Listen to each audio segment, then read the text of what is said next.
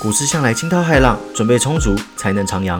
欢迎大家来到股市新手问，这边有最基础也最丰富的股票投资知识，跟我一起做足功课，航向股海，找到你的第一支股票吧。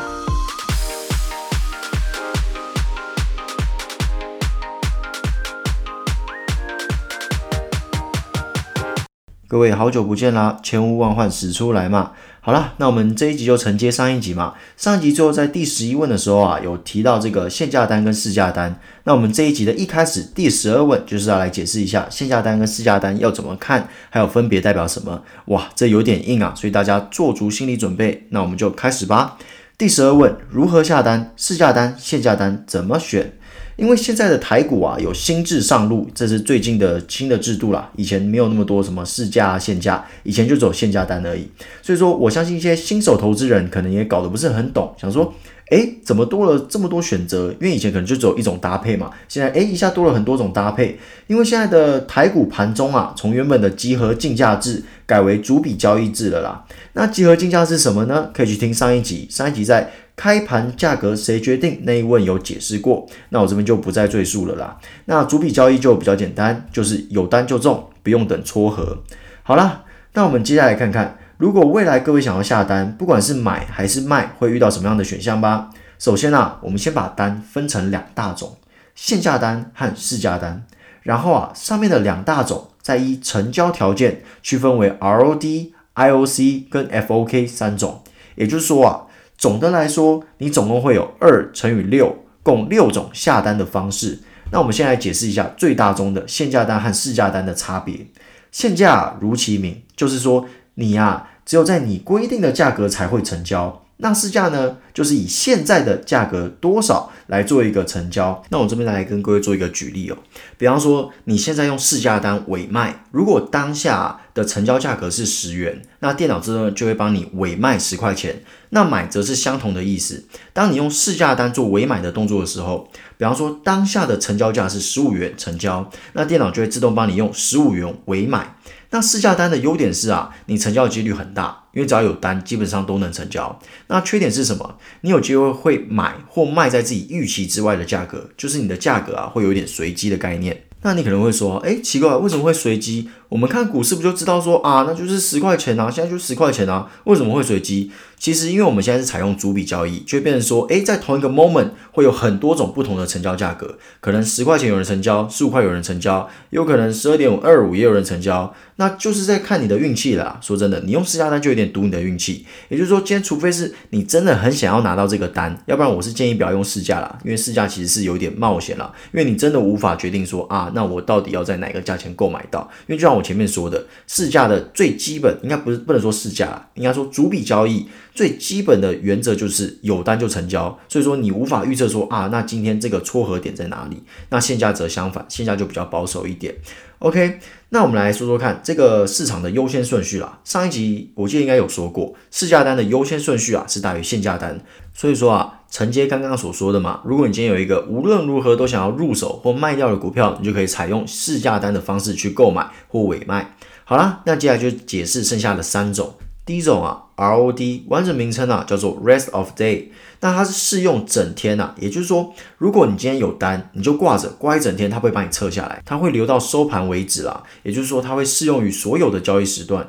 那第二种呢，则是 IOC 完整名称啊叫做 Immediate or Cancel，顾名思义啊就是立即成交，但是它可以部分成交哦。也就是说，比方说你挂十张，它可以成交五张就好，但是啊没有成交的另外五张啊，它就会被删单。那它是适用于逐笔交易时段。那最后一种啊，叫做 FOK，完整名称啊叫做 Fill or Kill。那就和它的名字一样，要么全部成交，要么就全部删单。比方说，OK，你今天尾了十张，然后就后来哎，电脑在撮合的时候发现，哇嘞，它只能帮你成交五张。那变成说，如果你今天是挂 Fork 的方式，它就直接十张都帮你删单，因为你要么就全部成交嘛，要不然就删单。那这一样是适用于主笔交易的时段。哎，各位有没有发现一个小猫腻啊？我后面对我说，诶，是适用于主笔交易呢，还适用于所有交易时段？来跟各位科普一个小知识啦。因为现行的制度啊，在收盘的前五分钟会变成集合竞价，也就是说啊，如果你今天想用 IOC 或 FOK 的方式，你只能从早上的九点到下午的一点二十五分才会有用。那总而言之啊，我们下单的方式有六种嘛，市价单、现价单，再搭配成交条件。那我这边跟各位一个小推荐啦，因为各位都是新手啊，所以我这边是建议啦，在买卖的时候啊，可以考虑限价单搭配 ROD，这是最保险的。那你至于其他的，都是因为有主笔交易所衍生出来的玩法啦。那我这边是不太建议啦，因为毕竟那些可能是适合一些更高级的玩家，比方说当冲客啊，或基金，或甚至是外资那些的，他们可能才会用这种。比较复杂的方式啦。那至于新手的话，这边就很简单的建议，限价单搭配 ROD，这是最保险的。好，进入第十三问，早盘是什么？哦，这是一个非常简单的问题啊，但是我相信很多人都不太知道嘛，因为很多听我们节目的可能都是一些。呃，甚至还没有踏入股市，连新手都不太算啊，就是在为股市做一个准备。OK，那早盘是什么呢？这是很常用的名词啦，它泛指的就是开盘前的三十分钟，我们叫做早盘。诶，那为什么早盘那么重要？还有一个专有的名字，诶，开盘前三十分钟的定义。那其实很简单，因为早盘真的还蛮重要的，因为很多的短线投资人，或者是说他是放长线，然后他想要获利了结投资人，他们很常啊，会在早盘进行操作。为什么？因为早盘很常发生两种状况，一种叫做拉高出货，另外一种叫做杀低收筹码。所以说啊，早盘是蛮常会发生那种很大动荡的。比方说，哎，你看他说，哎，今天怎么一开始一开盘就跌停啊？然后就随着时间慢慢的拉，慢慢的拉，拉到盘中变成平盘，到盘尾甚至涨停，这种状况有没有机会出现？当然是有可能的啊。相反的，会不会一开盘就涨停，然后之后一直往下杀，杀杀杀杀杀，最后变跌停？有没有可能？一样是有可能的啦。所以说早盘有时候可以拿来当做诶未来走势的一个依归啦。不过凡事没有绝对的哦，尤其在股市里面，所以说你只能当做参考的一种。日本传说级散户 Sis 啊，就在他的书上面说过啊，他常常只做早盘交易。由此可见啊，早盘交易确实是蛮重要的哦。所以说各位如果踏入股市，可以先从早盘研究开始，然后慢慢去摸索说，哎，自己的一套规则啦，就说，哎，如果早盘出现这样的线图，那可能会代表什么？当然，我们不能很片面的只看早盘嘛，我们一定要搭配一些什么基础面啊，或是消息面啊，这些有的没有的来做综合的分析啦。OK，进入第十四问。利多利空是什么？那利多利空啊，就是一个非常常用到的股市名词啦。我相信大家就算不接触股市，也一定有听过。比方说啊，利多新闻、利空新闻。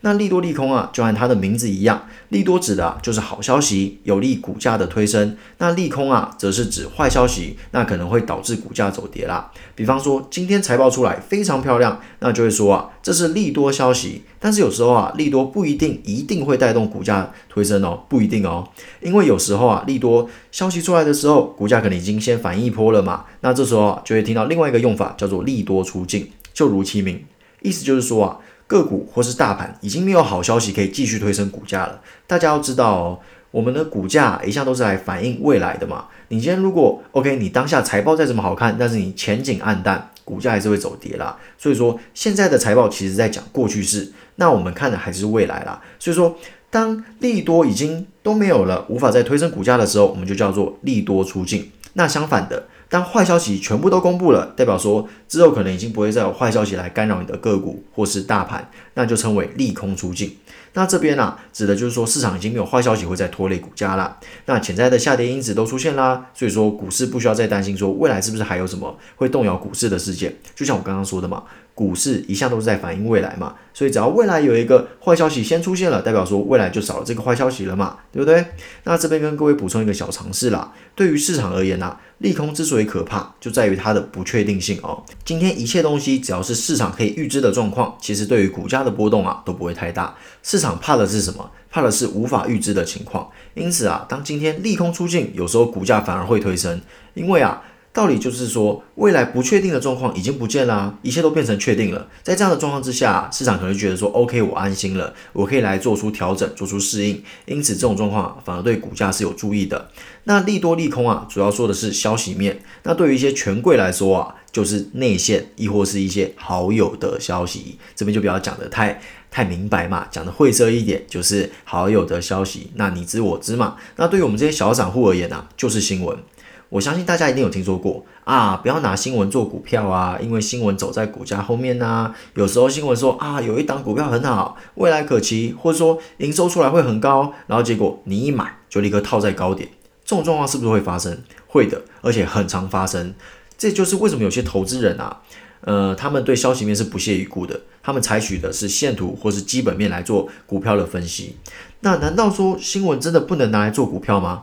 我告诉各位我的经验啦，绝对可以，只是你要知道说什么消息可以用，什么消息啊，听听就好。我个人还有一个频道叫做去酒味，那这个去是有趣的去，酒是韭菜的酒。味是味道的味啊，那这个去酒味就是希望可以用有趣的方式来去掉各位，也去掉我自己身上韭菜的味道了，就是一个互相成长的节目。那现在这个频道啊，现在应该已经是六十四、六十五集了。那基本上这个频道是原则上一天一集啦，就是会分析每天的新闻啊，还有趋势。如果各位有兴趣的话，可以来听听我的分析，一起来见证新闻是否可以成为股市买卖的依据啦。因为说真的，我这边是觉得蛮可惜的，就是说我们散户其实知道资讯已经相。对于大户来说，已经少很多了。那如果你今天还把消息面当做啊不屑一顾的话，那其实我觉得会少了很多机会啦。因为其实很多的新闻是在消息应该说在股价还没反应的时候就已经先讲。比方说之前的海运，哎，已经讲过这个运价一直大涨啊，但是那时候股价无动于衷嘛。那很多人可能就觉得说啊，这个消息是不是没什么屁用？但其实是有用的。只是说还没有反应。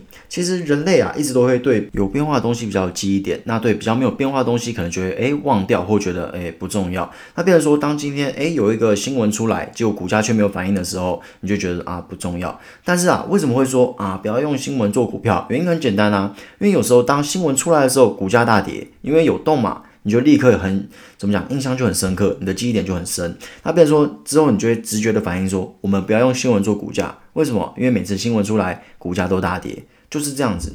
不过啊，我这个去酒味就希望可以诶，利用不同的角度来带各位翻转这个刻板印象啦。好啦，那我们今天大概就讲到这边啦，那我们就下一集见啦，下一集再跟各位谈谈更多有趣的股市知识，拜拜。